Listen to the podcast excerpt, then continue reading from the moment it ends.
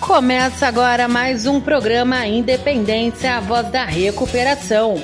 Uma parceria da Rádio Alternativa FM e a dos MEC, Associação dos Usuários da Saúde Mental de Capivari.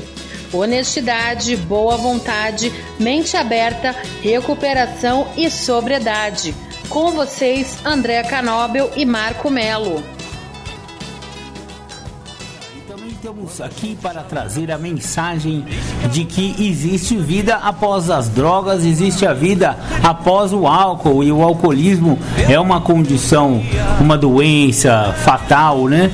É, incurável, porém ela pode ser estacionada desde que seja aplicado um programa muito simples em que essa pessoa evite o tal do primeiro gole.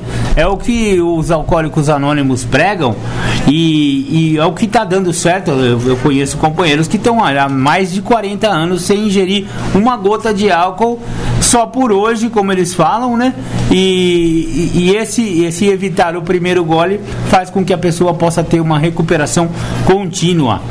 Os usuários de drogas, que são. É, tem até uma pergunta aqui que eu estava selecionando no livro Que é Dependência Química, da psicóloga Maria Luísa Bernardo. É, usuários de drogas são indivíduos realmente doentes ou apenas não têm força de vontade suficiente para deixar de consumir drogas? Essa é uma pergunta muito comum. Aí fala, não, isso aí é sem vergonha, rapaz. Isso aí tá aí debaixo da ponte lá, porque ele quer, porque a família dele é boa, porque a esposa dele dele bonita, porque a mãe dele é uma santa. Isso aí é sem vergonha. Então a gente ouve muito essa, esse componente de ser sem vergonha, safado, salafrário, vagabundo. Eu acho que o companheiro José aqui que está fazendo assim com a cabeça já deve ter sido chamado de um desses, desses adjetivos que eu estou mencionando aqui. E, e, é muito comum também com usuários não só de álcool, mas de droga também, né? Não, isso aí é safado, isso aí é sem vergonha, isso aí é vagabundo, né? E aí então a resposta da medicina e da psicologia é a seguinte: ao contrário do que possa parecer, o abuso de álcool e drogas nada tem a ver com deficiência de caráter ou fraqueza de espírito. Durante muitos anos, alcoolistas e dependentes foram equivocadamente tratados por familiares, amigos e empregadores como indivíduos sem força de vontade. Este enfoque moralista é página virada na história. A evolução dos estudos sobre dependência química permitiu compreender melhor a dinâmica da doença. Caracteriza o dependente a perda de controle do uso. No início, ele procura na droga uma satisfação com o desenvolvimento da doença e o aumento da tolerância do organismo ao químico, ele passa a buscar na droga, compulsivamente e sem controle, alívio para a dor causada por seu uso. São comoventes as histórias de dependentes que, mesmo sofrendo pelo uso, não conseguem deixar de consumir a droga. A dependência é uma doença que, em longo prazo, produz sérios danos físicos, psicológicos e sociais. Essa é a, é a resposta da, dos estudantes, né, das pessoas que estudam a dependência química e o alcoolismo. Não é desvio de caráter, não é falta de, de, de vontade, nem de força de vontade. Enfim, o que o programa de Alcoólicos Anônimos, Narcóticos Anônimos apregoa é que se tenha boa vontade. Substitua esse negócio de força de vontade, não dá certo. O nego fala, não, eu vou. Ó, é um orgulhosão ou outro que consegue parar sozinho, bate no peito e fala, nunca mais vou experimentar esse negócio. E vai e consegue. Talvez ele não tenha doença também, não sei, né? Cada um que sabe o tamanho da sua doença, né? Mas a boa vontade significa você se render ao programa, você estar sempre numa reunião, você admitir que tem uma doença, né? Incurável, mas que pode ser estacionada. Então, nisso aí, já que o nosso amigo José, nosso amigo de AA, José, é, esse nome é fictício, tá? Ele, ele é um morador daqui da cidade, membro de Alcoólicos Anônimos aqui de Capivari. Então estamos trocando o, o nome do, do companheiro aí por José, que foi o nome que ele escolheu, é, justamente para preservar o anonimato dele, que é o que apregoa também as tradições de Alcoólicos Anônimos. José, já te chamaram de sem vergonha então? Nossa, muitas vezes. Isso era de, um, de uns nomes que, aliás, eu tinha vários nomes, né? Qual você gostava mais? É, eu tinha vários. Sem vergonha, vagabundo, tranqueiro, ordinário, cachorro, salafraio. e, e assim por diante. Por aí vai. Por aí vai. Tinha algum que você gostava? Não, esse aí eu até aceito. Não, eu, eu, eu, eu até aceitava assim, sabe? Chamar eu de bêbado, né? Bêbado, pá, beleza. Mas quando me chamavam de alcoólatra, Ai, aí é. era partir pra briga. Porque É. eu não aceitava, momento algum falar, chamasse de alcoólatra. Porque alcoólatra pra mim eram essas pessoas que andavam aí debaixo de uma ponte, né? eh, Pedindo pras ruas. E eu falava, não, e eu- isso eu não sou. Mas hoje eu reconheço que a minha doença é a doença do ainda. Se eu continuasse, eu tava lá. Chegava naquele ponto também. Pingaiada não tinha problema, era legal, né? E aí, pingaiada? Ah, mas eu dava com a mão, cumprimentava, dava risada, né? Eu achava graça até às vezes quando eu chegava no- no- nos bar, aí o pessoal dos bar falava assim, nossa, agora chegou o tranqueira. É, ah, eu, tranqueira. tranqueira eu. também gostava de tranqueira. Salafrário, eu adorava, Eu adorava, salafrário. eu Olha o salafrário aí, eu É. ficava todo orgulhoso. É, quando falava assim, aí, aí o cachorrão chegando aí. Então era uma coisa que eu gostava, né? Ai, ai. Muito bem. Ó, o Jorge Pocinholo, presidente aqui do Grêmio Recreativo Alternativa, mandou uma mensagem pra gente, ó, Jorge Pocinholo na escuta, já estou viciado, isso vicia. Viciar no programa Independência pode, viu? É. Aí ele falou, eu e meu amigo Sica estamos viciados, tem que ouvir. Então provavelmente seu Odracir Sica, patriarca da família Sica, tá lá ouvindo a gente. E um abraço pro seu Opa. Odracir Sica, que eu sei que ele gosta de ouvir Alternativa FM, ele gosta muito de ouvir rádio e dá o, o prazer da audiência dele aqui pro programa Independência. Legal. Abraço pra família Sica e pro seu Odracir, então, e pro Jorge Pocinholo também. Abraço, Jorge. Obrigado, viu? É, André, Oi. tem uma outra pergunta aqui que eu ia jogar na sequência, porque tem a ver um pouco sobre alcoólatras, né? É, o sistema público de saúde trata os alcoolistas como doentes psiquiátricos. Por que razão? É uma boa pergunta. Boa pergunta. Porque se ele é safado, se ele é cachorro, vagabundo, por que, que ele é afastado como doença? Tá, tá aí a contradição da sociedade. Pô, o cara é safado, sa- salafrário vagabundo, então não deveria ter afastamento, né? Por doença. E, e, e realmente o sistema público de saúde afasta o alcoólatra no CID-10 S10 como doença catalogada pela, pela, pelo Ministério do Trabalho. Isso se deve provavelmente há três razões. A primeira talvez seja o estigma social. Existe uma tendência histórica perpetrada, perpetuada pelo sistema público de saúde de rejeição à figura do alcoólico. Considerado, considerando esse um psicopata sem força de vontade, sem caráter e desprovido de sentimentos bons, ao qual só restaria, portanto, como último recurso, o atendimento psiquiátrico. Na maioria das vezes, eles são recusados nos hospitais gerais. Segundo motivo, pode estar relacionado ao desconhecimento sobre a natureza da dependência química entre os técnicos de saúde, produto de deficiência da formação acadêmica e profissional. O conhecimento sobre a doença é relativamente novo. Diante da dificuldade de enquadrá-la, a opção recaiu sobre a categoria psiquiátrica, certamente porque, em estágios avançados, há danos neurológicos que transformam o problema do paciente em caso de distúrbio mental. A terceira e última refere-se a uma questão econômica. Dada a natureza complexa da doença, o tratamento exige a abordagem de equipes multidisciplinares dentro de um contexto clínico específico, o que torna o tratamento bastante oneroso.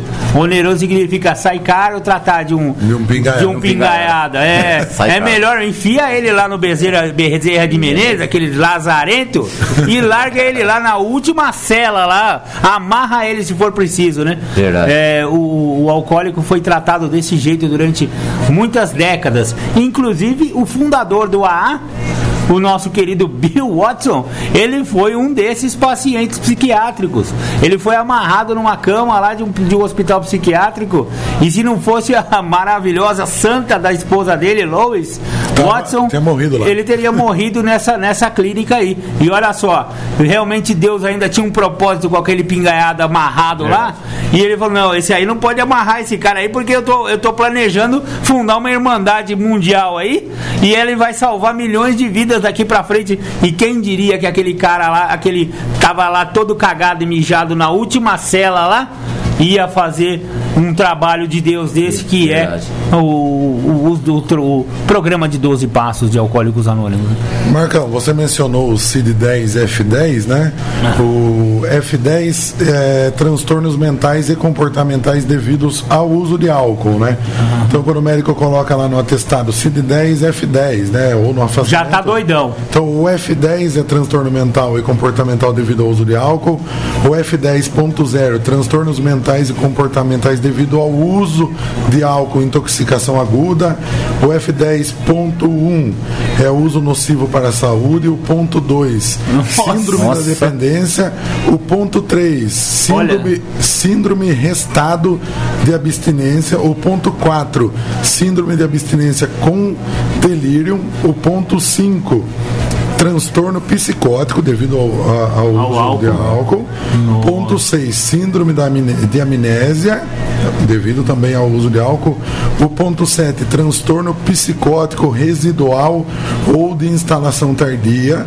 O ponto 8, é, outros transtornos mentais ou comportamentais. E o ponto 9, é, transtorno mental ou comportamental não especificado. Esses aí são os F10. Nossa, é, todos tem 10 relacionados ao uso de álcool. Tem 10 subcategorias para pingaiado. Olha que, que importante que ele ficou. Mas quanta desgraça que traga o álcool. Que trabalho, não? Que trabalho que dá. Nossa, eu me lembro uma vez também que for falando também agora aí, né? Sobre é, causas de médicos, hospitais, essas coisas aí. Nossa, como que eu era maltratado quando eu chegava no hospital.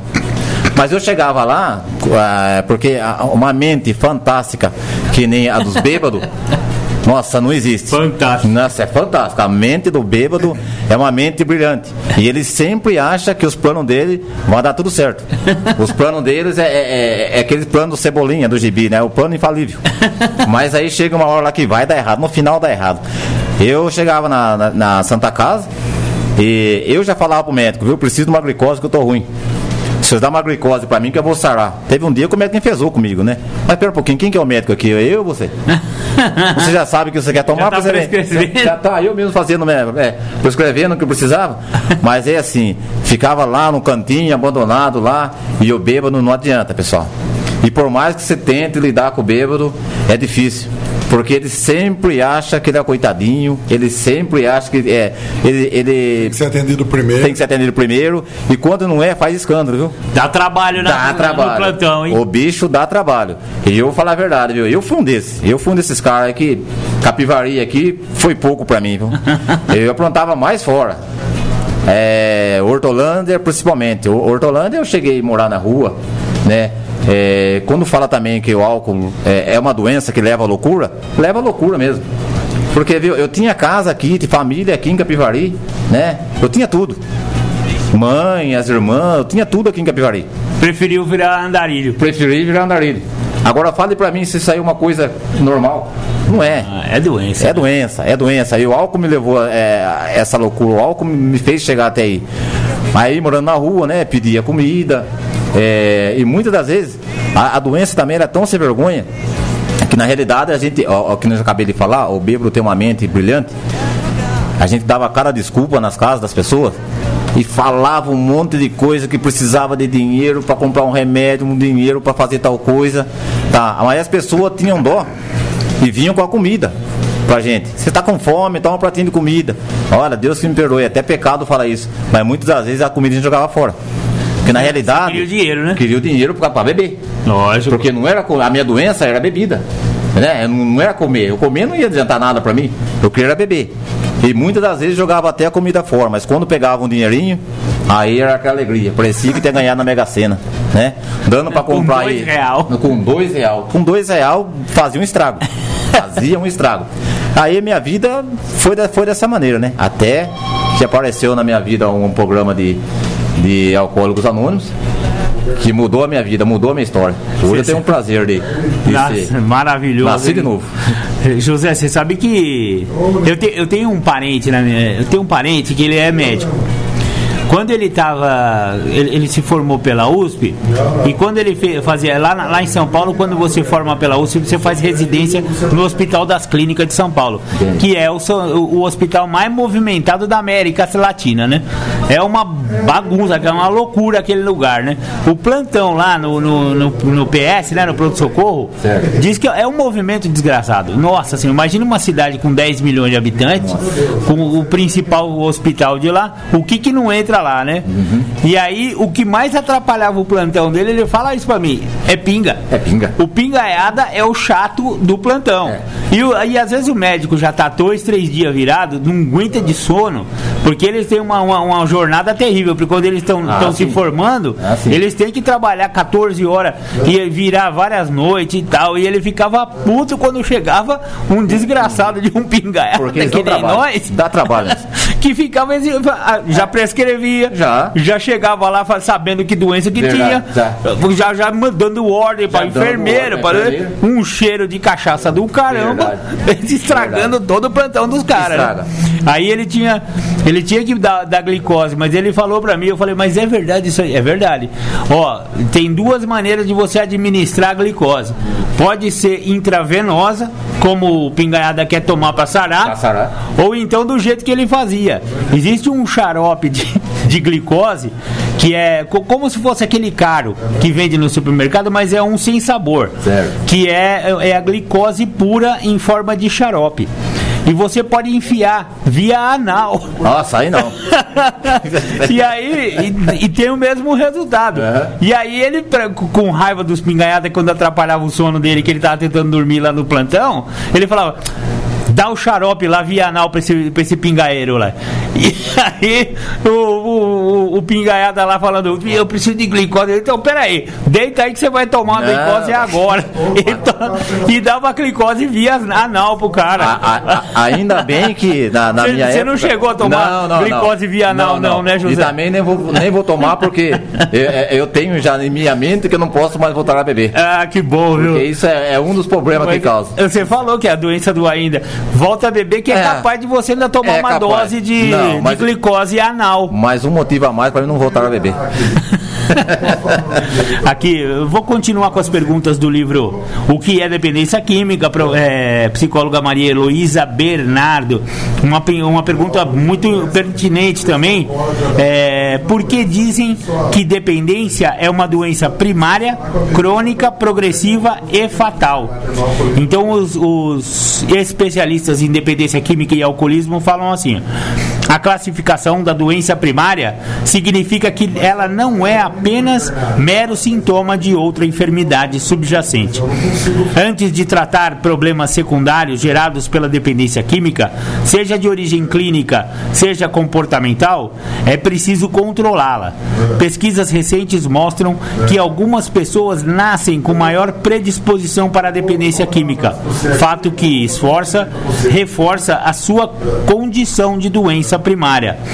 Como a diabetes, ela é crônica, porque não tem cura, mas pode ser controlada mia- eh, mediante a abstinência do uso de substâncias psicoativas. É progressiva, porque se não for detida, avança para estágios de maior gravidade, podendo levar o portador à morte por falência de órgãos e acidentes de toda a natureza, o que torna-se o que torna ela uma doença fatal. Exatamente. Então, se o cara continuar usando droga ou bebendo, que é mais ou menos a mesma coisa para É. cada um dos seus dependentes, ele vai morrer. Geralmente morre antes, antes de dar falência nos órgãos, o cara vai ter um acidente. Vai. Porque é muito atrapalhada. É muito, é muito É atrapalhado. muito atra- eu, eu andava bêbado a milhão de, de moto pelo, por, por São Paulo, que nem aqueles cachorro louco. Lá chama cachorro louco aqueles Certo. motoboy, né? Só que o motoboy, ele é um profissional que faz entrega e ele tá sóbrio, geralmente, né? E eu achava que eu era o cachorro louco, mas bêbado. Então imagine um cara bêbado com uma moto a 100 por hora no corredor. Vlum, vlum, vlum, vlum, vlum. Ah, mas eu passava levando espelho, dava com o joelho no, em quina de carro, arrebentava com. Nossa senhora, vou te falar pra Mas é você. incrível. Marcão, recebi uma ligação aqui. Ô, que legal. De um amigo meu, muito querido, ele chama Lima, ele mora lá no Engenho Velho. É, faz três anos que não tá bebendo também. Ô, maravilha. É, eu conheci ele quando eu fui candidato a vereador, há quatro anos atrás aí, né? E ele, ele guarda um carinho muito grande por mim, cara. Fiquei até legal. Surpreso e emocionado. É, ele falou que quer me, me ver de novo. Vou lá tomar um café na casa dele qualquer dia, dar um abraço nele. Vou aparecer aí, Lima. Um abraço pra você então, viu? E tenha certeza que dias melhores vão surgir na sua vida, né? Com certeza. Tenha paciência, tenha calma, né? Tenha fé aí no, no poder superior, né? Em Deus. Fique tranquilo que tudo vai se encaminhar, tudo vai dar certo na sua vida aí. Você é uma pessoa muito querida, viu, Lima? E eu vou aí dar um abraço em você aí na sua casa pessoalmente. Se não conseguir ir hoje, saindo aqui da rádio, durante a semana eu apareço aí. Fique em paz. Beleza, Lima? Beleza, legal. Muito bem, vamos ouvir uma musiquinha rapidão? Vamos ir, André. Vamos ouvir Rosa de Saron, Meu Lugar. Presta atenção na letra dessa música, Lima. Você vai gostar. Essa música é pra você, viu? Muito bem. Voltamos. Voltamos depois dessa música super agradável do Rosa de Saron, Meu Lugar. E hoje eu tô no meu lugar. Você tá no seu lugar hoje, No José? meu lugar, com certeza. Tá no seu lugar hoje, Eu Marcão? também tô no lugar certo. viu? Lugar certo. Muito bem. A gente tá com uma ligação na linha. Quem que é, Marcão? Ah, dona Verinha, né? Dona Verinha. Alô? Alô, Aí. Ô, dona Verinha. tudo bom? Tudo bem, agora melhor que a senhora ligou pra rádio aqui, ó. Obrigada. Só fale mais alto. Tá, obrigada. Tá. Muito bem. Dona Vera, que é membro de Alanon, né, Marcão? É membro de Alanon e precisa falar pra gente o que que, o que, que a companheira, um familiar que tiver problema de alcoolismo na família, dona Vera, é, a senhora recomenda procurar o Alanon? Sim, o Alanon é muito importante, porque vai nos orientando. Vocês sabem que a família adoece junto com o dependente e a gente precisa de muita ajuda para saber conviver com o dependente, para ajudar, para encorajar, para animar. É muito importante o Alanon. A literatura, tanto do AA, que eu amo as reuniões do AA também, que eu já falei muitas vezes para vocês. Legal. Amo a reunião do Alanon. A literatura é riquíssima, sempre nos fortalece. Eu fico em casa almejando o dia da próxima reunião. Olha. Amo a reunião do Alanon. Olha que legal. E lá vocês, eh, as companheiras e companheiros do Alanon, eles trocam experiências no sentido de ter um desligamento com amor, de, de, de evitar a facilitação da doença do seu alcoólatra? Sim, porque o familiar, por não, não conhecer muito bem a situação da doença, acaba às vezes facilitando para o dependente buscar a substância que ele está acostumado a usar. E a gente nas reuniões vai aprendendo a evitar essas situações, que a gente sem querer acaba colaborando com a, com a dependência em vez de ajudar. Enquanto a gente não participa de um grupo, a gente comete vários erros. Querendo ajudar, a gente erra. Então, no- nas reuniões, a gente aprende a evitar situações que facilitem o uso da substância.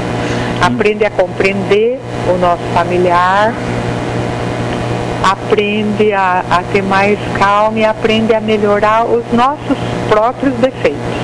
É um processo lento, a gente não pode chegar ali e querer achar uma fórmula mágica para que isso aconteça. É lento, depende muito da nossa perseverança, da nossa presença nas reuniões. Entendi. Então eu recomendo as pessoas que têm problema na família com um dependente de álcool, de drogas, para procurarem o Alanon, domingo às 9 horas da manhã, aí na rua André de Melo, 286. Tem a reunião do AA no mesmo horário, então o dependente vai para a reunião do AA E o codependente, o familiar, vai para a reunião do Alanon. Olha que legal, dona Vera. A gente tem uma personagem que a gente inventou aqui no programa Independência que a gente chama ela de Dona Maria, né? A Dona Maria é uma codependente típica que não tem recuperação e que ela tem um filho chamado Júnior, que também é um nome fictício. E esse Júnior, de manhã cedo, todo domingo, ele fala que ele vai na feira comprar um frango para o almoço. E aí ele pede a chave do carro para dona, dona Maria e 20 reais. E aí ele nunca volta com esse frango. Você recomendaria para essa dona Maria aí que emprestasse o carro e desse 20 reais para esse rapaz? Não, ela deve não emprestar. Melhor ela ir buscar o frango. Porque ela não consegue almoçar.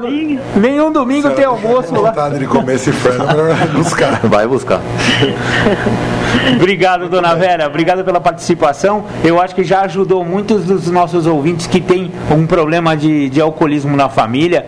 E a recomendação é essa: procurar o Alanon. Obrigado, dona Vera. Às vezes as pessoas têm vergonha, mas à medida que a gente participa, a gente, pelo contrário, a gente tem orgulho de participar desse legal. grupo que é o Alanon, como os dependentes também devem ter orgulho de participar do AA, que é um grupo abençoado, o Poder Superior iluminou muitos fundadores, que é assim muito importante, é muito sábia a colocação, a literatura, é de uma sabedoria sem limites, muito linda.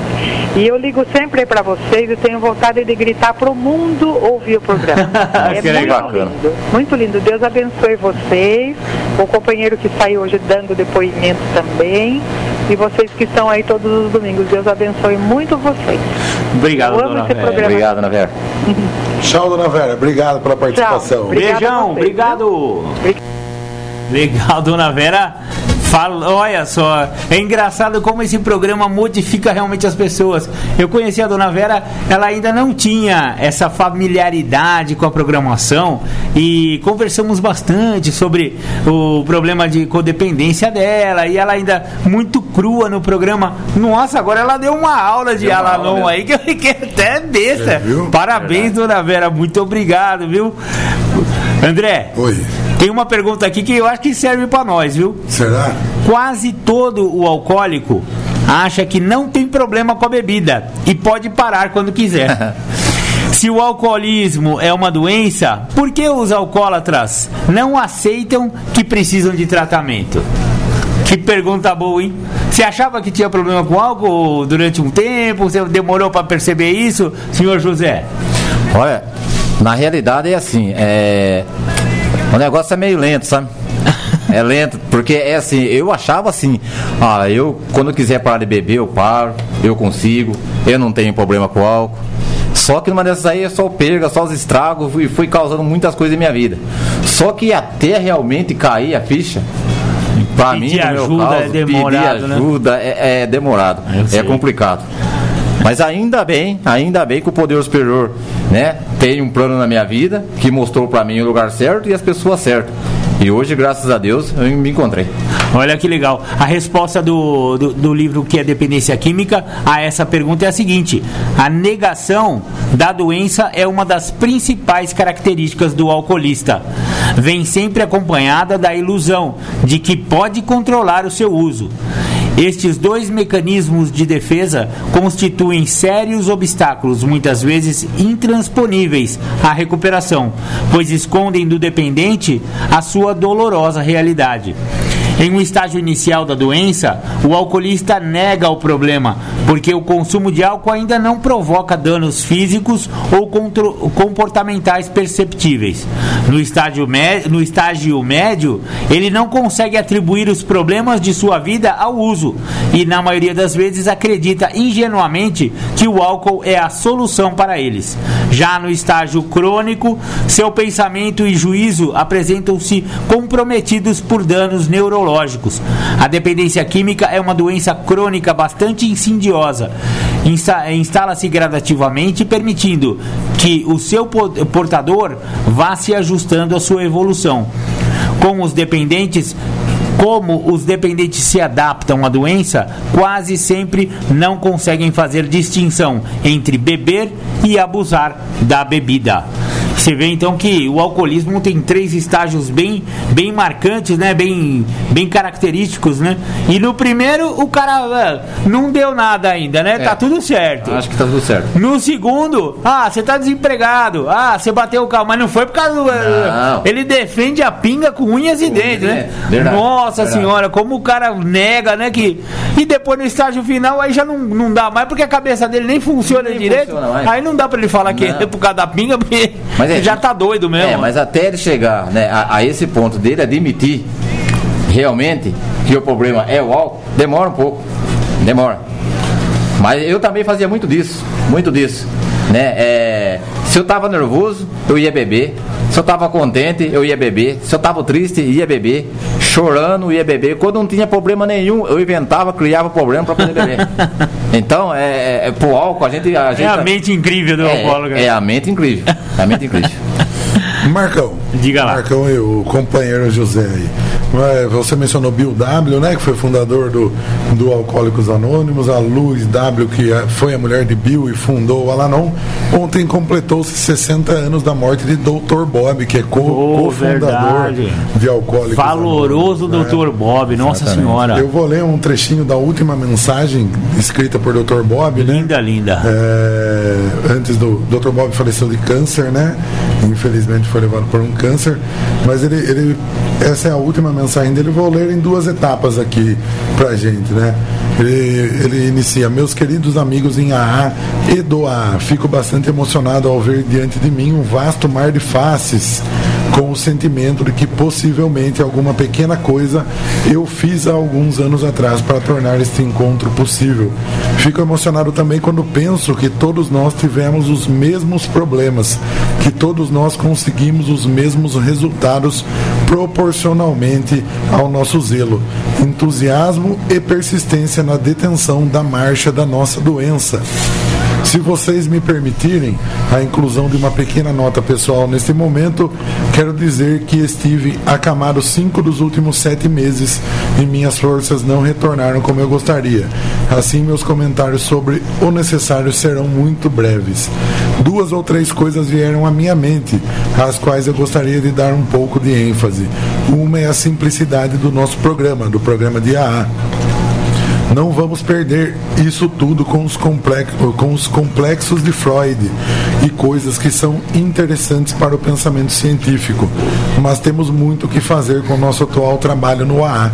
Os nossos 12 passos, quando experimentados até o último, resumem-se todos eles as palavras amor e serviço. Nós entendemos o que o amor é, nós entendemos o que o serviço é. Assim vamos manter essas duas coisas em nossos pensamentos. Lembramos também de guardar a nossa língua para não errar e que se estivermos que, se, e, e que se tivermos que usá-la, usemos-la com bondade, consideração e tolerância. Esse é um trecho aí da última mensagem de Dr. Bob, cofundador de Alcoólicos Anônimos. Sensacional, hein? Sensacional. Ele é conhecido lá na, na Irmandade essa mensagem como mantenha-o simples. Mantenha-o simples, sim.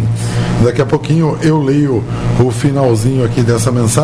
Você sabe que uma, um fato curioso de Dr. Bob é que o grupo que ele frequentava, né, lá na cidade dele, de Alcoólicos Anônimos, alguns membros só souberam que ele era o Dr. Bob, cofundador de Alcoólicos Anônimos, após o falecimento dele, né? Olha, isso quer manter o anonimato. Isso quer manter o anonimato. Viu? Verdade. É, e não sei se procede, mas eu li que até hoje na cadeira onde ele sentava nesse grupo não senta ninguém. O lugar dele continua lá. Olha que legal. Bacana, né? Bacana mesmo. Grande doutor. Engraçado que a maioria dos, dos grupos de AA que eu já visitei é, começa, né? A, a, gente tem que assinar um livro, né? Não tem, né? Se a gente quiser, a gente assina um livro colocando o nosso primeiro nome e sempre vem lá poder superior, número um, número dois Bill e número três Bob. É Toda reunião eu vejo esse, essa ordem assim. Então eles estão sempre presentes em qualquer reunião de AA. É um respeito que os membros que ficaram aí levando essa mensagem continuem homenageando aos seus cofundadores. Um respeito e uma e uma um agradecimento agradecimento, né? Por eles terem sido aquinhoados com tamanha iluminação a ponto de inventar ou de, de reinventar um programa como esse, né? Maravilhoso. Muito bem. E cá estamos nós outra vez. Chegamos de volta. De ouvir essa musiquinha bem agradável, né? Estávamos aqui falando sobre Dr. Bob, sobre Bill, né? é, inspirou, sobre né? Alcoólicos Anônimos, mas lembrando que André Canobel e Marco Melo não ganham nada, né?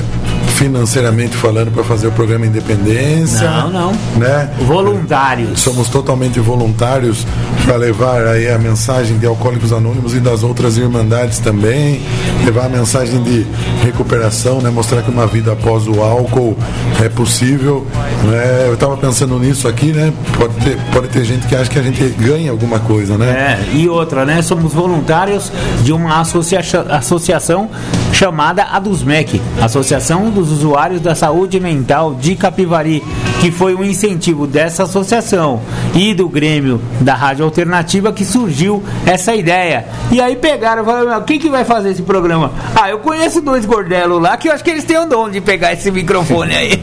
E cá estamos nós só dando de graça o que nós recebemos de graça. É, exatamente, André Canobel. Muito bem. Ô José, conte uma passagem aí da sua vida no alcoolismo. Eu sei, você disse que morou na rua, eu sei que você pedia comida nos restaurantes pro pessoal, uhum. né? E o, o pessoal do, dos restaurantes ficaram incomodados em algum momento. Por quê? O que, que aconteceu? O que, que você aprontou? Não, porque na realidade é assim. Quando a gente vai, é, no meu caso, né? A gente estava sempre no mesmo lugar, na mesma hora, né? Porque é, nos primeiros momentos, o que acontece? É, como eu já falei, a, a gente tem uns dons, né? De, de, de contar umas mentiras que a gente. Era um absurdo. Persuasão. Então a, as pessoas acaba, acabavam acreditando. Eu peguei amizade com um rapaz no restaurante, aí na cidade de Montemor, e esse cara ficou meu amigo. Né? Só que na realidade, o bandinho que a gente morava, eram cinco, seis mais ou menos, né? E eu com a minha cara de pau, né? Com a lábia forte que eu tinha, que o álcool fazia isso comigo, né?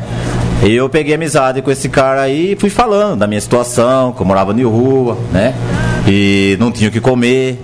Aí ele falou assim pra mim, então fala o seguinte, vocês é, estão em quantos? Ah, nós estamos em sete mais ou menos. Olha, mas eu gostei da sua pessoa, você vem aqui todo dia, você. Então você vem aqui, você pega as suas marmitas e você pega e você leva lá a marmita para seus amigos. Mas eu quero só você aqui todo dia. Só que o negócio começou a ficar chato. Porque é, parece que não, mas entre os pingaiadas também rola briga entre os pingaiadas. Entre os moradores de rua também rola briga. Entendeu? Aí chegava. jogo um, de poder, é, né? um jogo de poder, né? Aí começou a chegar um certo momento que é, eu já estava sendo obrigado, parece, a pegar comida porque esse vagabundo. né? Aí eu peguei e falei assim, mas peraí. Mas todo dia eu tenho, não, se você não for lá, nós não almoça. Então eu, eu já estava assim na obrigação. E com isso comecei a me revoltar, né? Aí até que um dia eu cheguei lá tudo estragado, né? Porque o bêbado é assim, ele não consegue é, é, ter a mesma personalidade, né? Um dia ele tá de um jeito, outro dia ele tá do outro. Até que foi um dia depois, né? Que a, a, acabou o convênio com o restaurante. O convênio? acabou. Porque o cara me xingou, eu já cheguei bagunçando, que tava demorando para trazer o almoço para mim. Ah. Né? Além do cara dar comida de graça todos os dias para mim, para nós lá, e se chegou no horário lá, não tava vindo a comida, comecei a ficar bravo com o cara. Aí, aí foi o dia que eu fiz um escândalo lá, queria brigar com o cara, né? E simplesmente o cara fez o que todos faziam para mim, me expulsou de lá. Então aí acabou, acabou o convênio com, com, o convênio. com o restaurante. Convênio. E aí virou em brigas, né? E tem mais algumas histórias também. É, é, hoje eu dou risada, né? Eu rio. Porque tem uma coisa que eu aprendi também, que a gente só ri do problema quando a gente já superou. Quando passou, né? Ah, mas isso aí, eu vou falar isso daí, mas é para as pessoas que acham, né? Que tem dúvida ainda, né? Que, que o álcool não é uma droga. Se você acha que o álcool não é uma droga, então, veja o que aconteceu comigo, né? Através dessa, dessa, história, dessa história que eu vou contar, desse fato, né? Que eu vou contar. Aí você vai analisar. Aí na sua casa, onde você estiver, talvez você esteja aí agora aí sentado, deitadão no sofá, com uma dor de cabeça, com uma ressaca, achando que você fez tudo. Mas se você não fez isso né, que eu vou falar, você vai fazer um dia. Continue pro copo que você vai ver. é, eu tava aí um dia é, tava tendo um rodeio, né? Aqui na cidade de Capivari. E. E bebi. Aquele dia eu bebi que nem. Nossa! Eu, eu tava bebendo tudo que viesse pra O que continha álcool, aquele dia eu bebi. E. Aí fui eu, mais um colega meu pro rodeio. Aí, rapaz, chegou uma hora lá que eu comecei viu algo diferente. Mas eu vi. A, a, a pinga deu uma, uma, uma visão pra mim. Eu vi uma loira bonita, rapaz. Com olhos azuis. E eu falando pro colega meu, mas já tava sendo já. Já tava delirando com a pinga. Eu falando pro colega meu, viu? Você tá vendo aquela loira lá? Era alucinação, Mas né, era José? alucinação, era alucinação, não tinha Não ninguém. existia uma não, pessoa. essa- não, não existia. Era uma visão Era mesmo. uma visão mesmo. Olha. Aí o colega meu falou, mas que loira, rapaz, você tá vendo? Eu falava aquela ali, ó. Ele falava, você tá louco, rapaz. Eu falava, "Ah, eu acho que sim, eu acho que não, sei lá. Mas eu vou sair com aquela loira lá. Tá. Aí vai que vai. Quando eu pensei que não, mas a minha mente, né? Eu saí mesmo com essa loira. Mas eu não tava, não tinha ninguém ao meu lado, né? E aí começa a realidade do pingaiado. Aí eu peguei e saí. Olhei pra trás, meu colega não tava mais, e na minha intenção eu tava com essa loira do meu lado. A pinga, gente, vai, vai dando esses delírios na gente. E Delírio. o, o- o engraçado, o engraçado que não foi tanto eu, eu ver essa loira falsa que não existia. O engraçado foi o lugar que eu fui parar. Não sei se vocês acham que nem imaginam um lugar que a pinga me levou, meu delírio me levou. Você faz alguma ideia, não? Eu, Você, fa- eu você- faço- você acabou no pasto, né? É. Acordei, cara, no meio do mato. Mas por acordar no meio do mato, tudo bem. Pode falar assim, ah, mas o cara tava cansado, o cara acordou no meio do mato. A outra questão também não é acordar no meio do mato, é como eu acordei no meio do mato. Como? Pelado.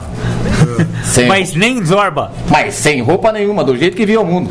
Eu acho que você deve ter feito amor com a sua alucinação Eu também e tirou a roupa. É, mas sei, sei lá. Mas eu não senti prazer nenhum. Aí, veja bem. Puxa, acordei lá pelado, cara. Eu falei, mas e agora? Ah, tá aí. Pra, pra contar pra vocês também, que eu era casado. Ah, Ai, né? ai, ai. Eu era casado. Com a primeira esposa. Aí eu peguei e falei assim, nossa, pelado aqui, o que, que eu vou fazer? Mas o lugar que eu tava pelado é, era um lugar tão próximo da minha casa.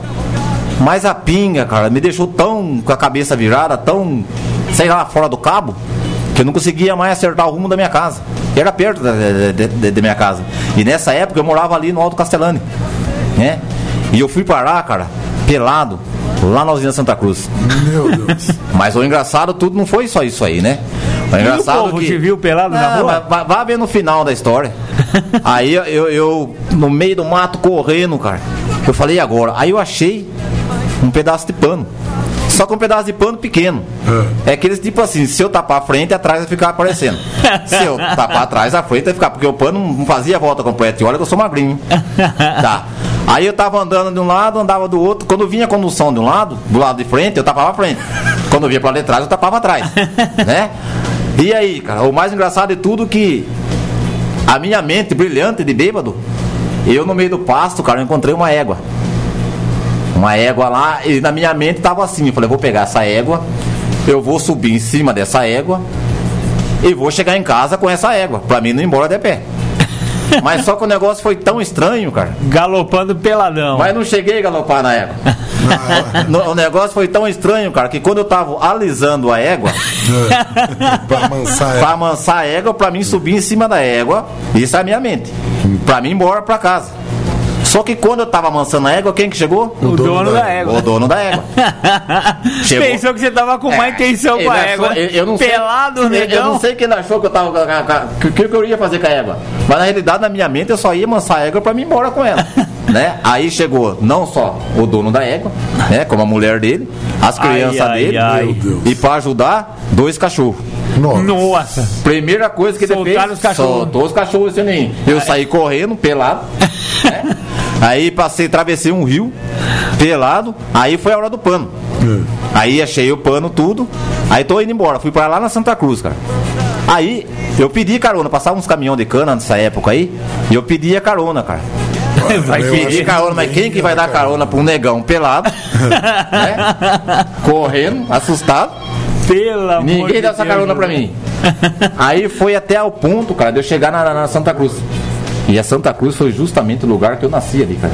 Nossa senhora. Aí- Conhecia todo mundo. Todo mundo, todo mundo, cara. Ou Apontava assim, ó José ali, ó José. todo mundo. Mas na situação que eu cheguei, né? Lá. Olha. Cara, estragado, pelado, acabado, humilhado. né? humilhado, esparrapado, sabe? Coitado. Tá- Mas você não morava ali na Santa Cruz nessa Não, época? nessa época eu já não morava, mas eu saí de lá, né? Mas aí você tinha que ir até o Castelano. E como que você chegou no Castelano? Mas então, saí por sorte minha, que tem uns parentes meus que moram lá na Santa Cruz, morava lá nessa época. Te deram uma ajuda. Te deram uma ajuda. Me deram roupa pra mim, me deram o que vestir. Aí, tudo bem. Só que o problema maior depois, né, é. E a vergonha? A vergonha. A vergonha. E pra chegar em casa, né, depois. Cheguei tudo, mas dali pra frente, eu acredito acho que foi por causa disso que o meu casamento não deu certo. Eu desconfio também. Eu desconfio que foi por isso. Mas tem mal que vem pra ver. Hoje, graças a Deus, sou bem casado com uma ótima esposa. Então aquilo não era pra ser pra mim mesmo. O José, o Lima, que já tinha ligado aqui, ligou de novo. É, ele perguntou se você gostava de tomar bombeirinho igual ele. Eu tomava. Tomava, né? Tomava bombeirinho, eu tomava carquejo. Né? Eu gostava mais, é, na realidade, a bebida minha preferência era o carquejo. Mas quando não tinha carquejo, aí o resto mesmo que tinha álcool. Qualquer coisa Qualquer coisa. alcoólica. É, qualquer coisa que tinha álcool.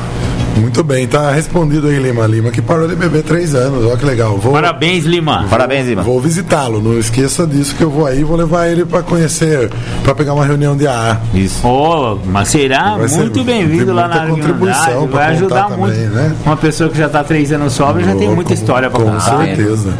Com certeza. Ô José, daqui a pouco nós voltamos a saber mais histórias suas. Tá viu? ok. E tem muitas. André, eu estou aqui com o texto básico de Narcóticos Anônimos. É, continuando o que eu comecei na semana passada, no domingo passado, sobre o último capítulo do livro do texto básico do livro azul de Narcóticos Anônimos, mais será revelado. Você sabe que a única coisa que Narcóticos Anônimos se compromete com o seu membro é isso aqui, ó. Narcóticos Anônimos promete somente a libertação da adicção ativa. A solução que nos escapou por tanto tempo. Seremos libertados das prisões que nós mesmos construímos. Vivendo só por hoje, não temos como saber o que nos vai acontecer. Frequentemente, nos surpreendemos com as coisas, eh, como as coisas dão certo para nós. Estamos nos recuperando aqui e agora, e o futuro é uma jornada emocionante. Se tivermos feito uma lista de expectativas quando chegamos ao programa, teríamos nos enganado. Problemas de vida desesperadores tiveram um desfecho agradável. A nossa doença foi detida e agora tudo é possível. Cada vez mais nossas mentes vão se abrindo a novas ideias em novas áreas de nossas vidas. Escutando atentamente, ouvimos coisas que funcionam para nós. Essa capacidade de ouvir é uma dádiva que cresce à medida que crescemos espiritualmente. A vida assume um novo significado quando abrimos quando nos abrimos para esta dádiva. Para podermos receber, temos que estar dispostos a dar. Em recuperação, nossas noções de diversão se modificam. Tornamos-nos livres agora para apreciar as coisas simples da vida, como o companheirismo e a harmonia com a natureza. Agora somos livres para desenvolver uma nova compreensão da vida.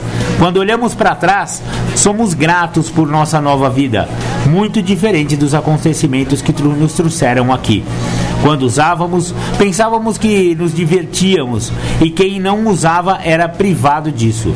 A espiritualidade nos permite viver a vida em sua plenitude, sentindo gratidão por sermos quem somos e pelo fato de fazermos, é, pelo fato e pelo que fizemos de nossas vidas. Desde o começo de nossa recuperação, descobrimos que a alegria não vem de coisas materiais, e sim de dentro de nós. Descobrimos que quando perdemos a autoobsessão, somos capazes de compreender o que significa ser feliz, alegre e livre. Uma alegria indescritível vem de partilhar do fundo do coração. Não precisamos mais mentir para ganhar aceitação. A Narcóticos Anônimos oferece a adictos um programa de recuperação que é mais do que apenas uma vida sem drogas. Esta maneira de viver não é só melhor do que o inferno que vivíamos, é melhor que qualquer vida que tenhamos conhecido. Encontramos uma saída e vemos que funciona para outros. A cada dia mais será revelado.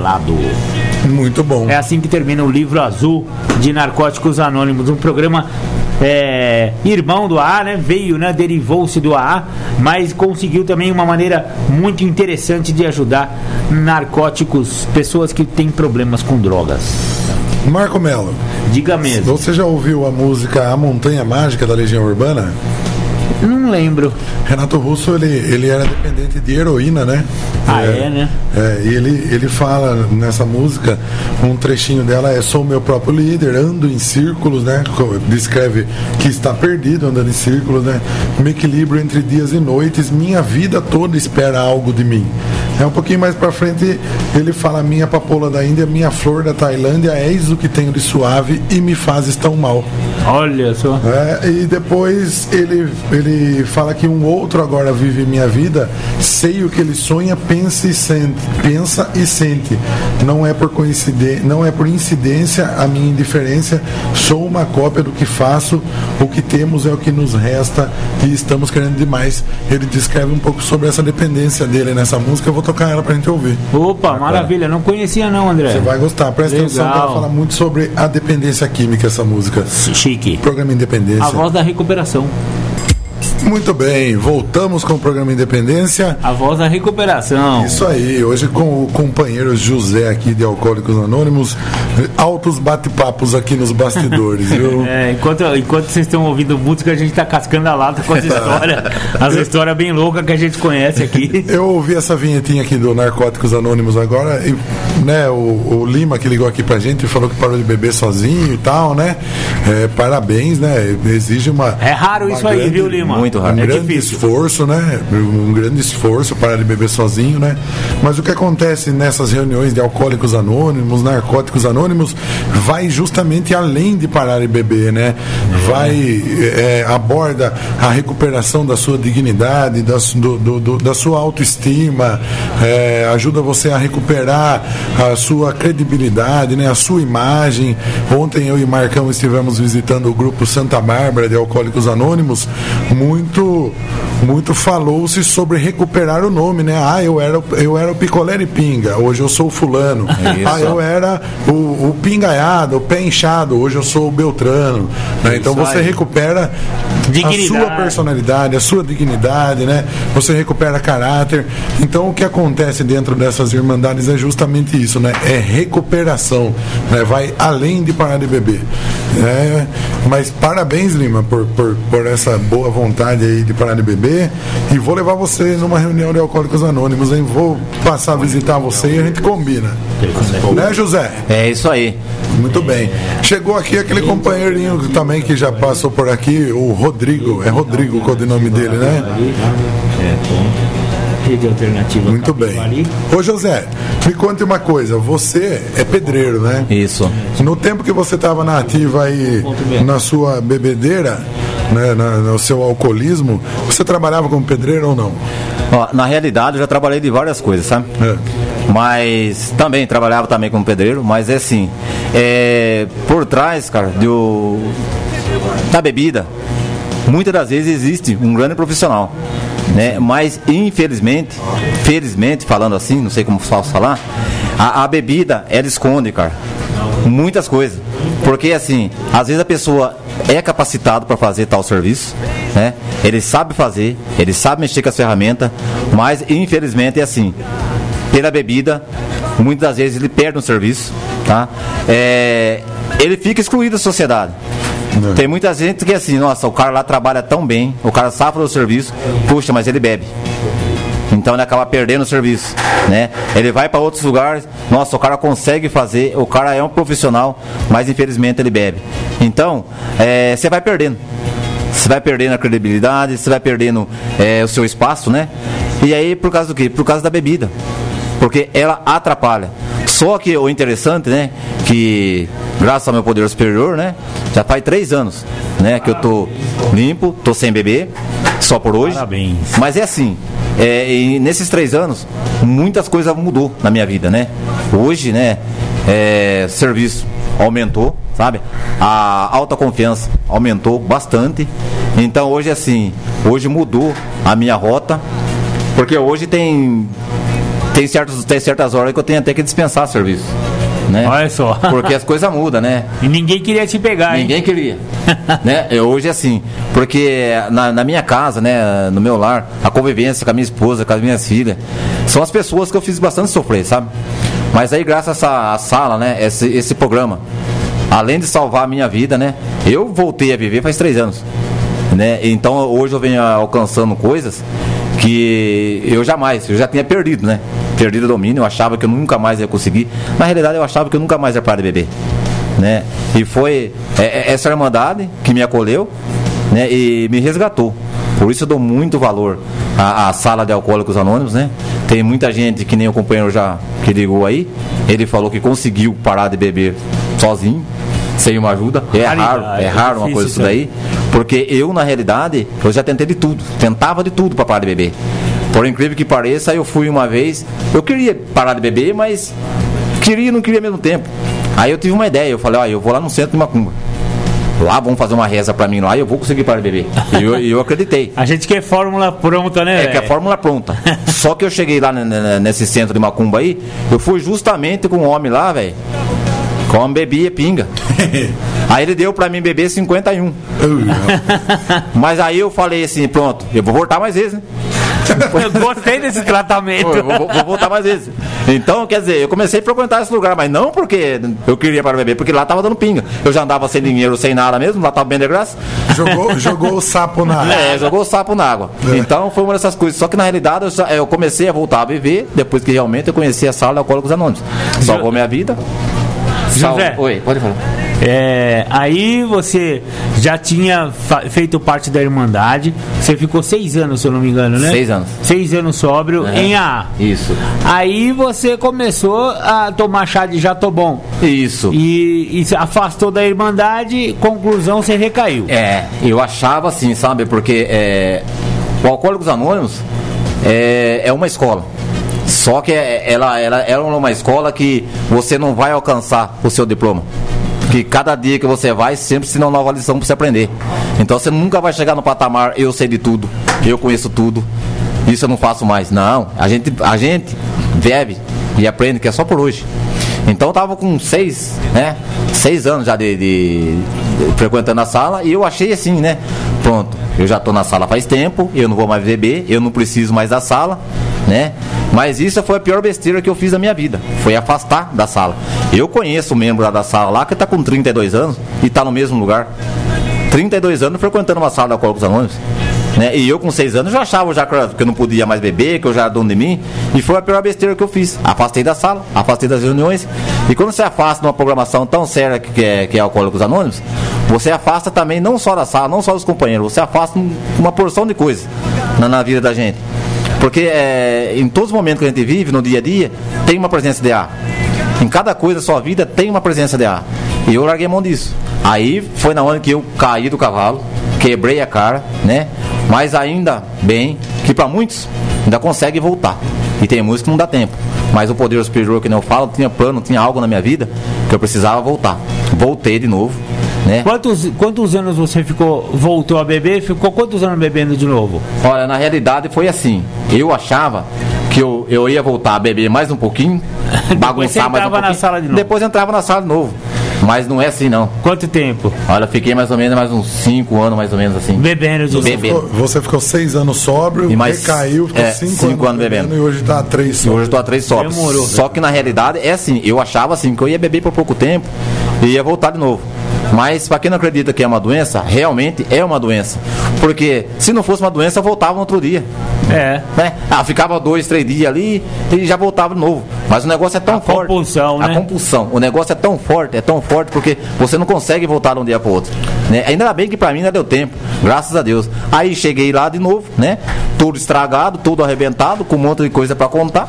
Ah, Ainda bem que deu Aí tempo. sua mulher te levou numa, num, num bazar lá no Castellani. É, mas é, é isso daí, ali já tinha tudo o poder superior ali. Ó, é, essa- essa história eu acho curiosa. Mas é, aí eu, né, afastado da sala, aí tinha, tava tendo um bazar lá no alto do, do Castellani. E dois companheiros, né? Um já é mais, já conhecia há mais tempo, né? Que era da minha primeira passagem lá. E outro eu não conhecia. E tava eu com a minha esposa. E tava tendo um bazar lá. E eu falei, não vou entrar lá no bazar, porque tem um companheiro lá de, de- de- da sala de alcoólicos anônimos, de AA, ele tá lá dentro. E se eu for lá, ele vai começar a falar para mim voltar para a sala. E na realidade, naquele momento, eu não queria para beber. Só que eu fiquei pro lado de fora. Quando eu tô pro lado de fora, tinha um outro companheiro falando a mesma coisa de A. eu falei, nossa, tô perdido. E minha mulher já tinha entrado lá dentro. Eu falei, e agora? É aquele negócio. Se correr, o bicho pega. Se ficar, o bicho come. Né? E eu esperando, e eu esperando. E minha mulher, nada que sair, eu também não podia entrar lá dentro. Porque ia dar de topo com outro cara lá. E pra fora também, eu queria sair perto do rapaz que estava perto de mim. E eu falei, e agora? Depois foi, foi, foi. Aí minha mulher saiu com muito custo. Eu já bravo, né? Não entendeu por quê. Aí eu expliquei pra ela. Falei, ó, eu preciso voltar pra sala. Hoje eu tive um sinal. Graças a Deus, hoje estou lá. José, você falou que cada reunião você aprende uma lição, você frequenta Alcoólicos Anônimos aqui em Capivari, né? Sim, sim, frequento. Você foi aprender uma lição lá em Piracicaba, né? É, eu aprendi uma lição também lá em Piracicaba, né? Porque que nem eu falo, é, é, o Alcoólicos Anônimos, dia a dia, ele vai ensinando a gente, tem coisas que, na realidade, eu não, não sei se é uma faculdade, se é uma, é uma escola de, de, de- de cientista, de, é não sei do que que é, porque é uma coisa fantástica, é só quem tá ali que vive, é cada dia, gente, a gente aprende algo, né? Eu aprendi um, uma coisinha, é simples, né? Mas faz grande diferença na minha vida, né? É uma coisa que eu acompanhei com uma, com, é, aprendi com uma frase de um companheiro que fala mais ou menos assim: Pra quem não tem nada, metade já é o dobro. Eu falei, puxa, isso daí é pra mim. Filosofia pura isso aí. Filosofia pura. Aí eu cheguei, isso aí eu carrego comigo, cara. Porque tem coisa assim que eu não tinha. E hoje não posso reclamar de algumas coisas que eu tenho, porque eu não tinha nada. pô. Então hoje a metade pra mim já é o dobro. Então a gente vai aprendendo, cara. E é muitas coisas que eu aprendo na sala de Alcoólicos Anônimos, né? Eu amo aquele lugar. Minha família ama aquele lugar. Porque através daquela família, através da. da, da, da- da- é, é uma família também, da Irmandade de AA. A minha família começou a dar mais atenção pra mim. Eu comecei, cara, a ser visto como um bom marido, como um bom pai, cara. Coisa que na, na, na época, a minha filha, coitada da minha filha, a minha esposa também. Porque se tem uma pessoa que merece 60, é mulher de bêbado. Porque, na verdade, cara, como que sofre, cara? Mulher de bêbado sofre demais, cara. E eu fazia tudo isso pra minha família, tudo isso pra minha esposa, cara. Hoje, graças a Deus, né? Eu não vou falar pra quem fala assim, ó, eu vou no AA, eu vou parar de beber, meus problemas vão acabar. Não, claro que não. Só que na realidade você vai ter força, você vai ter novas armas pra lutar contra os seus problemas e sem beber. A confiança vem dia a dia, dia a dia. Faz três anos que eu, que eu tô sóbrio, que não bebo mais. Mas é assim, eu não vou garantir pra ninguém que, que a minha mulher confia em mim ainda 100%. Porque eu estraguei a vida dela há 15 anos, pô. Em 3 anos, será que eu vou limpar tudo? É, né? Então tem que ter paciência, Um dia de devagar. cada vez. Um dia de cada vez. Ô, Rodrigo, André, tivemos aqui a presença do nosso amigo, companheiro Rodrigo, voltou aí É, no programa. voltou. Seja bem-vindo, Rodrigo. Obrigado pela presença no programa Independência. fale um oi pra nós aí, pros nossos ouvintes, Rodrigo. Boa tarde, meus amigos. Boa tarde, os ouvintes. É... Bom domingo a todos. Acho que é aquele microfone que tá funcionando. É esse? Aqui. Isso, isso Ah, aí. é esse mesmo. Isso aí. Caramba. Boa tarde, meus amigos. Boa tarde, Rodrigo. Fechou. Beleza? Tudo bem. Prazer em revê-lo aqui no programa Independência. Viu? Prazer, meu. Bom, José? Cê- vocês dois estavam hoje na reunião de Alcoólicos Anônimos? Sim, tá, vamos lá. O que, que aconteceu hoje na reunião de Alcoólicos Anônimos? Bom, hoje teve um, um fato inusitado lá que eu, que eu cheguei meio atrasado, né? Mas eu vi lá três companheiros que iam entrar na sala hoje. Eu achei uma coisa maravilhosa, né? Três uma vez, né? Três ingressos Três novos. ingressos novos na sala é uma, é uma maravilha. São três ilhas que de repente a gente pode tentar resgatar, né? Exatamente. Como assim a gente foi resgatado da mesma maneira. É uma, é uma benção isso daí, né? Ver a pessoa, né? E, se, e, e entra e se identificaram bem lá com a gente, Ah, porque é é, a gente percebeu que eles viram que estava no lugar certo, né? Então eu achei que hoje. É, como diz é, o, o que foi falado hoje lá, quem não tem, para quem não tem nada, a metade já é o dobro. então ali foi, entrou três. Entrou se ficar três. um, É. a gente já tá no lucro. Já tá no lucro. Agora, se, Exatamente. se ficar os três, né? Oh, Mas eu tô tirar. muito grato, eu achei a reunião muito boa, como sempre, né? Legal. E quando você vê um recém-chegado na sala ali, o que, que você sente? Olha, eu vou falar para você, é, eu acho que não é só eu, eu acho que todo mundo, mas o meu sentimento quando eu vejo uma pessoa entrar ali é um sentimento, é um prazer, né, muito grande que eu sinto porque eu já fico com aquela esperança de que aquela pessoa que entrou ali, ela vai se recuperar. E se ela sentir o sabor da recuperação, eu tenho certeza que ele não. Pode até recair, mas ele não vai querer ficar sem voltar para a sala. Verdade. Porque a pessoa recai, aí e o tapa na cara, eu, eu não recaí, mas o tapa na cara é muito forte. É dolorido. Eu estou há muito pouco tempo, né, que eu, que eu parei aí, é, vai, vai fazer nove meses agora no começo de dezembro. Parabéns. Parabéns. Muito obrigado, eu sou grato a vocês, lógico, é, porque vocês são meu, meus espelhos, né? É, a gente olha na cara de um do outro, a partilha lá é muito importante, então ouvir, sentar na sala, não precisa nem partilhar, mas sentou lá, ouviu, é meio caminho andado. Então tem que participar de reunião. E meu desejo para as pessoas que, que foram lá hoje é que, é que eles se empenhem, né? E para aqueles que não foram também, que vão experimentar, porque a, a- o medo de ir é, é, é o medo de tudo que a gente tem na vida, né? A gente tem esse medo por causa do, do vício. A gente cria medos na cabeça da gente que não existe, na verdade. Então, nossa ADA é o lugar de levar o medo pra gente todo mundo junto lá pisotear ele e arrebentar com esse medo que a gente tinha lá e, e entrar pra uma vida nova, porque lá é o lugar certo da gente perder o medo e voltar a viver. Porque lá todo mundo é igual e a troca de ideia lá, o que um fala, o outro não precisa nem falar, porque um fala do outro lá, na verdade, que bate muito certo, é muito gratificante. Muito bom. Obrigado, Rodrigo. Eu- eu Obrigado, agradeço, José. Valeu. Marcão, não fizemos aquele giro pelas Irmandades, né? Não fizemos, vamos fazer. Vamos fazer. Aqui em Capivari, capital intergaláctica da recuperação, temos é, vários grupos de ajuda mútua para vários tipos de, de problemas emocionais e ou dependência. É, narcóticos anônimos, temos reuniões em Capivari e em Rafar. Capivari, re- reuniões segundas, quartas e sábados às 20 horas, lá na rua André de Melo. Todas essas reuniões eh, na rua André de Melo 286. Em Rafar, Narcóticos Anônimos, localizado lá no Salão Paroquial da Igreja Nossa Senhora de Lourdes, Rua Soares, Hungria, 164, centro de Rafar.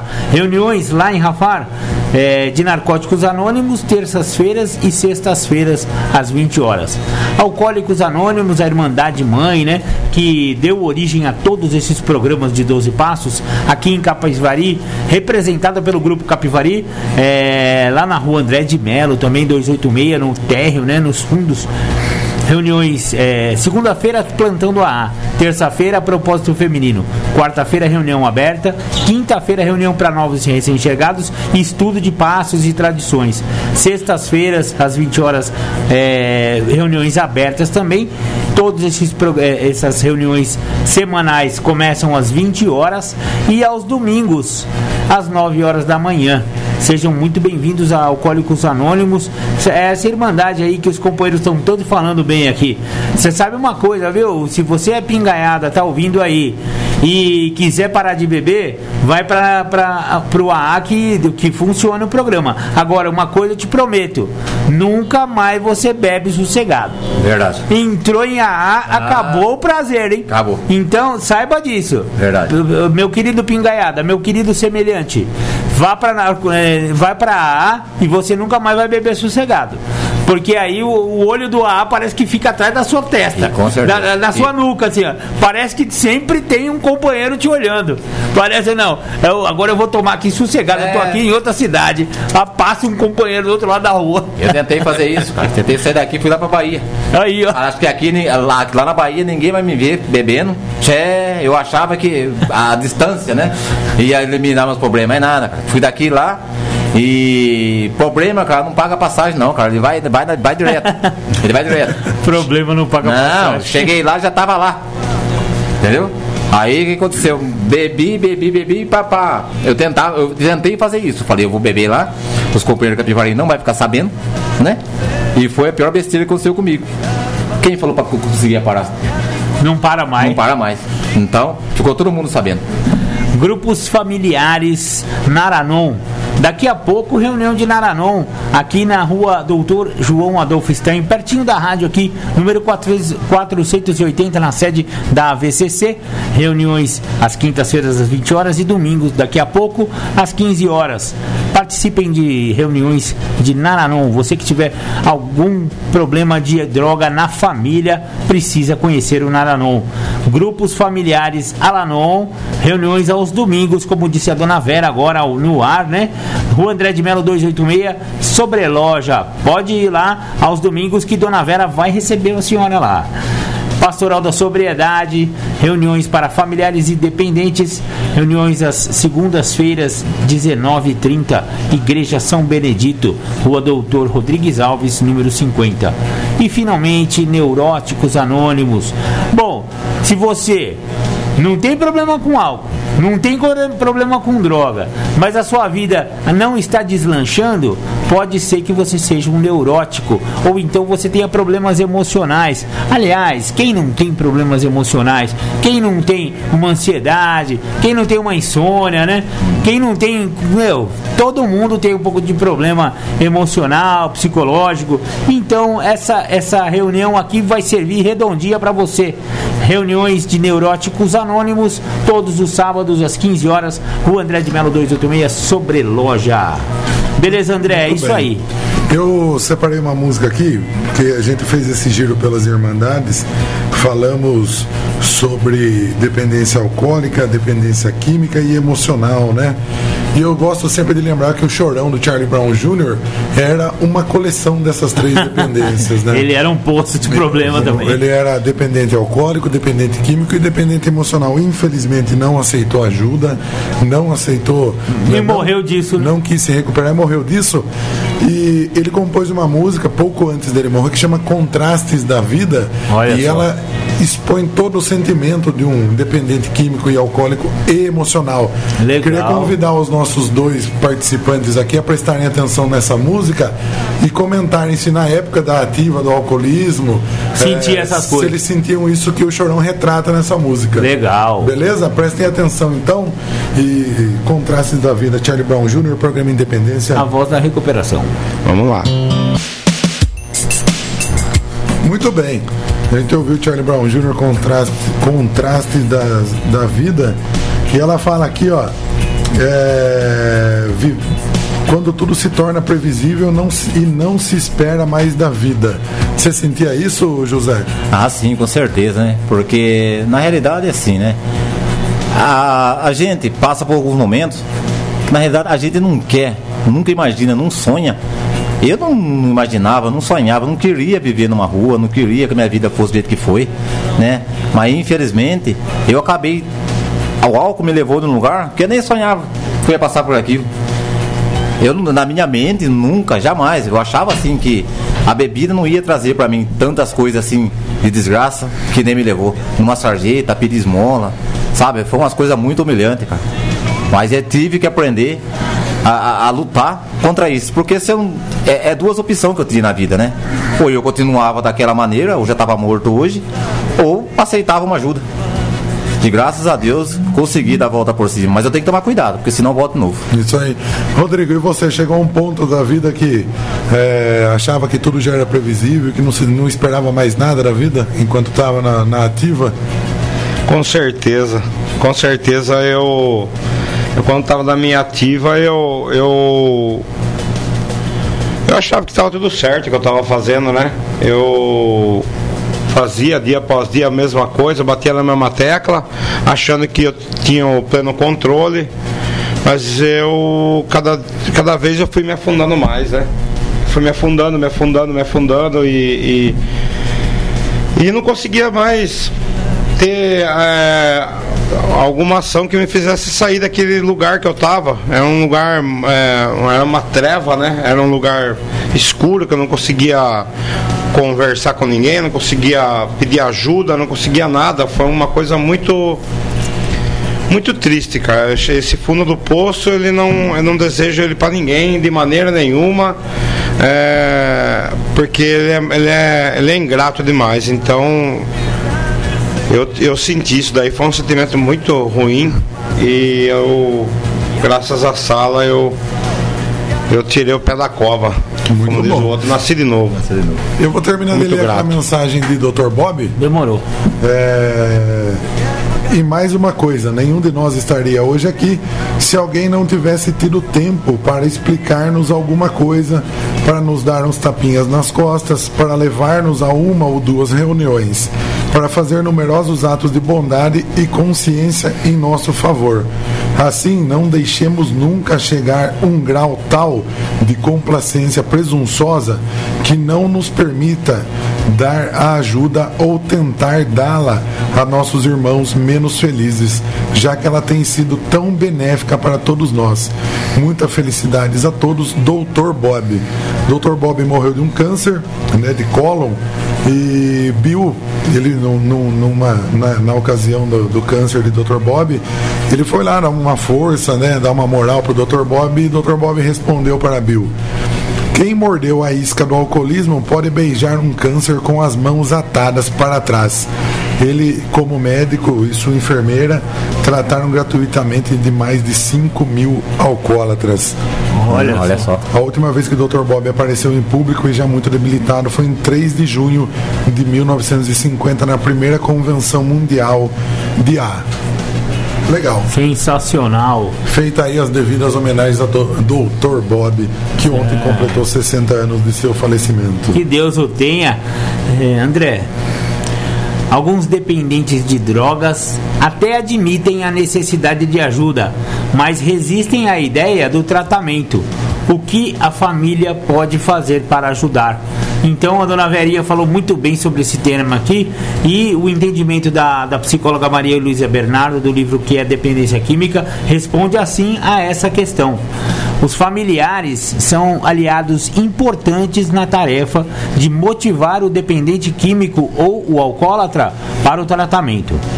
Tentativas de argumentação racional, ameaças teatrais ou mesmo pedidos lacrimejantes para que o dependente aceite o tratamento quase nunca surtem efeito. São as situações limites de crise e significativa perda pessoal que derrubam as barreiras impostas pelo dependente. O primeiro passo, portanto, é romper os mecanismos da facilitação. A família precisa fazer com que ele perceba que o uso de drogas está afetando negativamente sua vida. Na prática, precisa evitar atitudes paternalistas e de proteção do dependente, não cobrir cheque sem fundo, não resolver problemas pessoais, não inventar justificativas para o uso de drogas, não protegê-lo da, re- da repercussão ruim de seus atos cometidos sob o efeito de drogas ou de álcool. O segundo passo é reconhecer a sua própria codependência. Muitas vezes os familiares apresentam-se tão ou mais afetados que o dependente. A convivência com o problema os torna disfuncionais. A família precisa se conscientizar de que ela não causa, não controla e não cura a dependência química. Procurar ajuda em grupos anônimos como Alanon e Naranon são também recomendáveis. Em casos mais graves de disfuncionalidade familiar, orienta-se para busca de ajuda profissional. Muito bom. Essa aqui foi a psicóloga Maria de Luísa Bernardo, autora do livro O que é Dependência Química. Eu vou ler mais um trechinho aqui, que esse, esse está no livro azul de Alcoólicos Anônimos, né? O livro Alcoólicos Anônimos. É um Legal. trechinho de Dr. Bob também. Dedico-me uma, dedico uma grande parte do meu tempo a levar o que aprendi a outros que querem e precisam muito. Faço-o por quatro motivos. Primeiro, por sentido de dever. Segundo, porque é um prazer. Terceiro, porque ao fazê-lo estou a pagar a minha dívida ao homem que gastou o seu tempo a passar-me a mensagem. E quarto, porque de cada vez que o faço, protejo-me contra uma possível recaída. Legal. Ao contrário da maior parte de nós, ele fala que a minha apetência pelo álcool não diminuiu durante os primeiros dois anos e meio de abstinência. Esteve quase sempre presente, mas nunca estive sequer próximo de ceder. E ele comenta que sentia-se terrivelmente inquieto quando via os amigos dele bebendo, mas sabia que, porque sabia que ele não podia, né? Só que ele se disciplinou e colocou na cabeça dele Olha. que ninguém colocou bebida na goela dele. Dois, É, a- dois anos com fissura ainda, hein? Dois anos. Doutor Bob, hein? Se o Olha, doutor doutor Bob teve isso, imagine Aí tá. nós que come só feijão. É, Então o Rodrigo mencionou a recaída aí, ó. O que o Rodrigo está aqui fazendo hoje, e o José também, e eu e Marco Melo também. É, estamos aqui também porque cada vez que a gente está aqui, estamos mais distantes de uma recaída.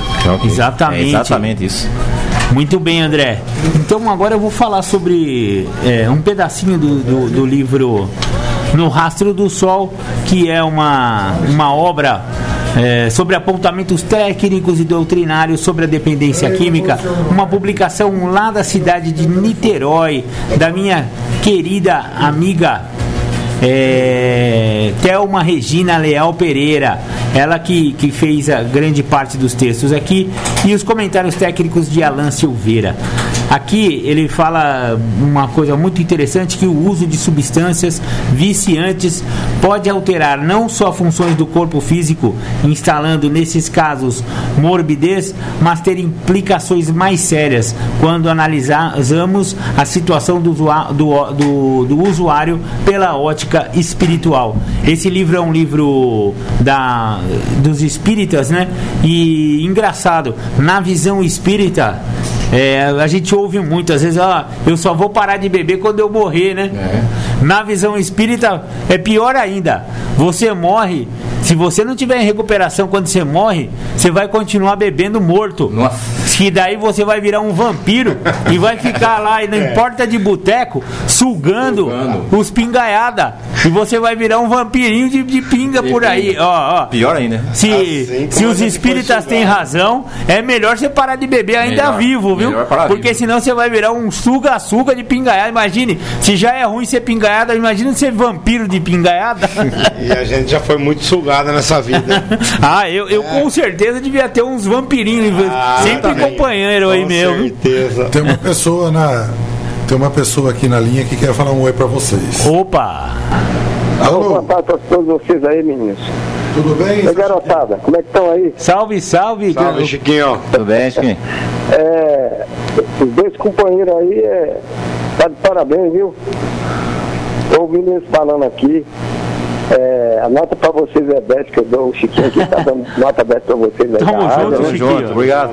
Obrigado. Pro Marcão, pro André, pra é, Paulinho, né? ou não? Aqui é, é José e Rodrigo. Hã? José e Rodrigo. Ah, José Rodrigues. Isso. Opa! Os dois. E aí, moçada, como é que estão vocês aí, cara? Beleza, Chico? Obrigado. Obrigado. Chiquinho. Um Opa. abraço, Chiquinho. Show de bola aí pra vocês aí, tá? Obrigado. Obrigado. Obrigado. Obrigado, continua na linha aí, continua no- na sintonia Falou, do programa Chico. Independência, Chiquinho. Obrigado, viu? Obrigado. Ah, legal, legal. Tchau, tchau. Tamo Chiquinho. junto. Tamo, Tamo junto. Abraço. Ó, Chiquinho acabou me lembrando que eu preciso mandar um abraço pro seu Noel, senão ele vai pegar no meu pé. Seu Noel, também conhecido como o Belzinho da 15, também conhecido como Atestadinho da Dona Tereza, Ligeirinho, ei, vários apelidos para um homem só. Ei, rapaz, aquele- grande abraço pro seu Noel, viu? Obrigado, seu Noel, pela sintonia. Eu sei que todo domingo você tá aí e você fica só esperando essa hora que eu mando um abraço pra você aí, né, meu pai? Obrigado, viu? Tamo eu, junto. Eu gostaria de mandar um abraço aqui também, pedir licença aos companheiros aí. Tamo Um amigo meu lá de Capão Bonito, o Luciano.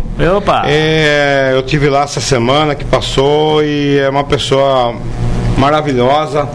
Ele me deu muito apoio Legal. nessa, nessa minha caminhada, nova caminhada, né? Que eu tô realizando na minha vida.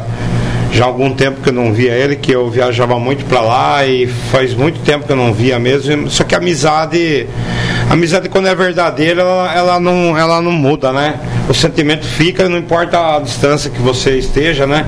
Então eu queria mandar um abraço e dizer que para acreditar também na, na, na vida, né? Em Deus, em, no poder superior, porque tudo passa, né? Então o, o mal passa e, e ele dá lugar ao bem para a gente acreditar, porque a gente consegue e, e tendo, tendo o amor no coração, não, não há o que o resista, não há mal que resista, né? Um grande abraço, Luciano. Fica com Deus. Fica com Deus, Luciano. Muito bom. E ó, o Rodrigo chegou aqui depois, mas ele falou uma coisa sobre o amor, né? É, Dr. Bob fa- falou na última mensagem dele, é, eu li esse trecho antes de você chegar, que depois de entrarmos em Alcoólicos Anônimos e entrarmos em recuperação, nós viemos a descobrir o que é o amor. O que é o amor? E que a, a nossa recuperação e a programação se resume em amor e serviço.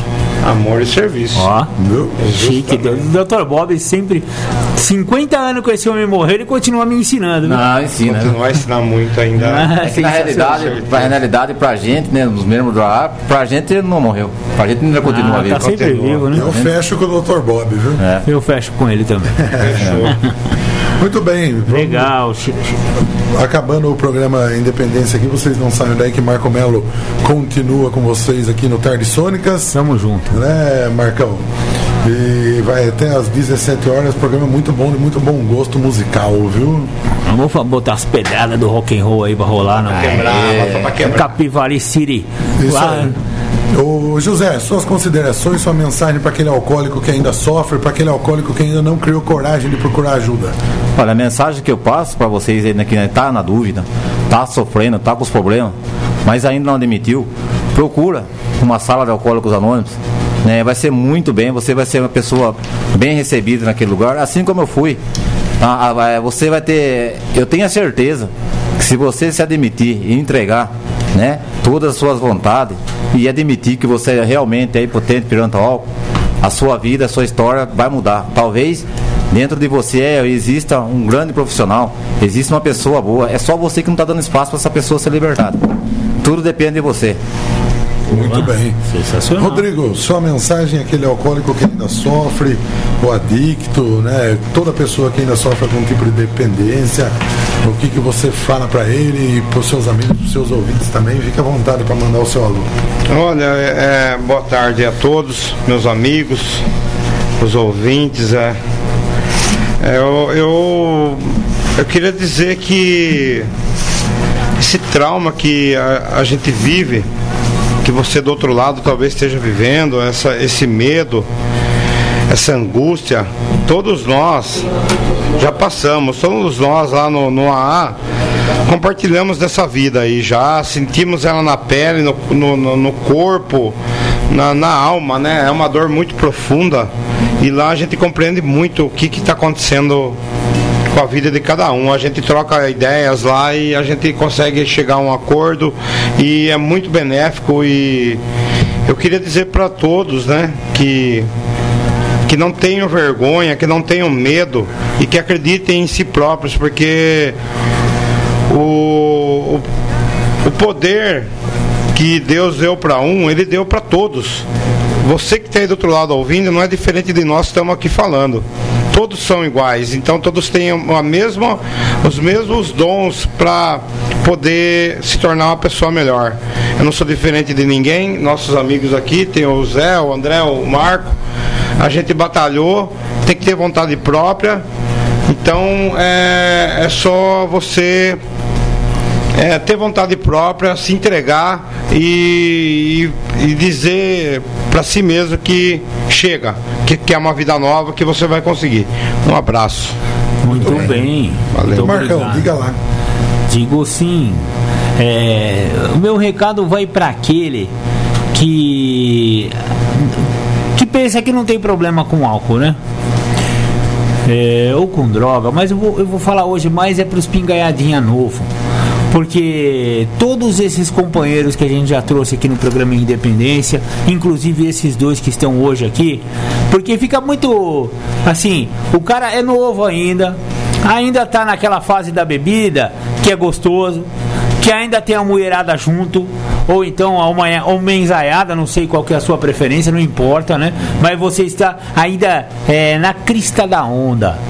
E o álcool, e o álcool, se não fosse gostoso, não tinha ninguém bebendo, né?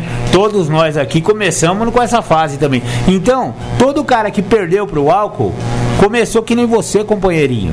Começou com essa fase gostosa. Só que as estatísticas provam: cada 10 de vocês, um vai acontecer, pode, pode aparecer pelado num, num pasto. Pode. É, filhão. Então pensa, pensa bem, bota a mão na consciência. Vê se por acaso você não é aquele cara muito parecido comigo que sempre falava: não, vamos tomar mais uma, não, vamos chamar mais uma caixa. Acabava o churrasco, não, pessoal, tá tão gostoso, tá tão divertido, vamos ficar mais, não sei quem, não sei quem. Ô, filho, Põe a mão na cabeça, vê se você não é esse cara aí. Se você for, companheiro, é capaz de você ser que nem nós. É capaz de você aparecer num pasto pelado algum dia. É capaz de você virar um mendigo. É capaz de você virar um andarilho. É capaz de você morrer antes de, tu, de fazer essas coisas, que seria mais difícil ainda. Ou então, como os espíritas acreditam, é capaz de você morrer e virar um vampiro. Daí é pior ainda, né? Então, companheirinho, vem pro programa, conheça o programa de Se renda, né? Veja que se, se você conseguir parar de beber agora, é mais fácil. Não vai esperar chegar numa sarjeta para você falar, ó, oh, eu acho que eu sou mesmo um alcoólatra. Aí é tarde demais, filhão. Quer dizer, nunca é tarde demais, mas aí você vai ter gastado a vida inteira. Eu conheço pessoas que ficaram 30 anos no álcool e não produziram nada, não, não venceram na vida em função dessa doença. Eu sou um exemplo disso. Eu só fui começar a viver de novo depois de velho, já com 42 anos, eu comecei a reconstruir a minha vida. Então, é, meu recado vai para esse companheirinho que pensa pensa que tá tudo certo. Cuidado, o álcool é traiçoeiro. Tamo junto, Marco Melo na área. Isso aí, fechou. O programa Independência termina aqui. Uh, eu repito o que eu sempre falo: é, não tenha vergonha de pedir ajuda, vergonha é sofrer sozinho. Essa música já tem no telefone, já a pessoa que está ligando aqui, agora um pouquinho na linha. Essa música aqui, que eu vou deixar vocês ouvindo no final do programa, dedico ao meu amigo Lima lá que ligou aqui pra gente hoje. Ela se chama Última Lágrima, tem uma mensagem super bacana no começo. Chique. Presta atenção, Lima, presta atenção você que está nos ouvindo. Fiquem com Deus. Tchau. Tchau, tchau. Tchau, tchau.